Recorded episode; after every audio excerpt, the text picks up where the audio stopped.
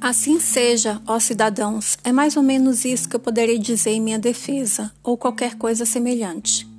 Provavelmente, porém, algum de vós poderá ficar encolerizado.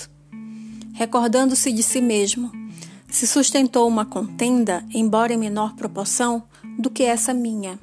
Pediu e suplicou aos juízes, com muitas lágrimas, trazendo aqui os filhos e muitos outros parentes e amigos, a fim de mover a piedade a seu favor. Eu não farei certamente nada disso, embora vá ao encontro, como se pode acreditar, do extremo perigo.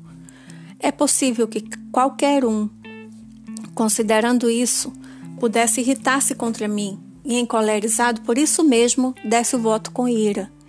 Se de fato algum de vós está em tal estado de alma, a mim me parece que poderei dizer-lhe o seguinte: Também eu, meu caro, tenho uma família e bem posso, como Homero, dizer que não nasci de um carvalho nem de um rochedo, pois eu também tenho parentes e filhinhos, ó cidadãos atenienses, três, um já jovenzinho e duas meninas, mas contudo não farei vir aqui nenhum deles para vos rogar a minha absolvição.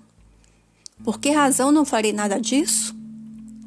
Não é por soberba, ó atenienses, nem por desprezo que eu tenha por vós, mas que eu seja corajoso ao menos de frente à morte. Isto é outra coisa.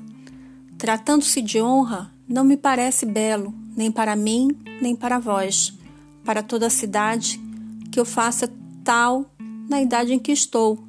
E com este nome de sábio que me dão, seja ele merecido ou não, o fato é que me foi criada a fama de ser este Sócrates em que há alguma coisa pela qual se torna superior à maioria dos homens. Ora, se aqueles que entre nós têm a reputação de ser superiores aos demais pela sabedoria, pela coragem ou por qualquer outro mérito, procedessem de tal modo, seria bem feito. Frequentemente, já notei essa atitude quando são elas julgadas em pessoas que, malgrado a reputação de homens de valor que têm, se entregam a extraordinárias manifestações, inspiradas pela ideia de que será coisa terrível ter de morrer, como se no caso em que vós não mandasseis a morte, devessem eles ser imortais.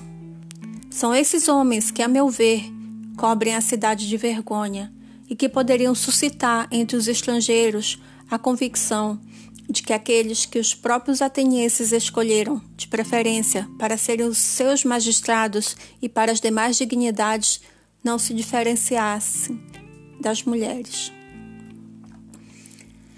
É um procedimento ateniense que não deverá ser o vosso quando possuídes reputação em qualquer gênero de valor que seja, e que não deveis permitir que seja o meu caso, caso eu tenha alguma reputação pois o que deveis fazer é justamente que se compreenda isto, que aquele que se apresenta ao tribunal, representando estes dramas lamentáveis, será mais certamente condenado por vós do que o que permanece tranquilo.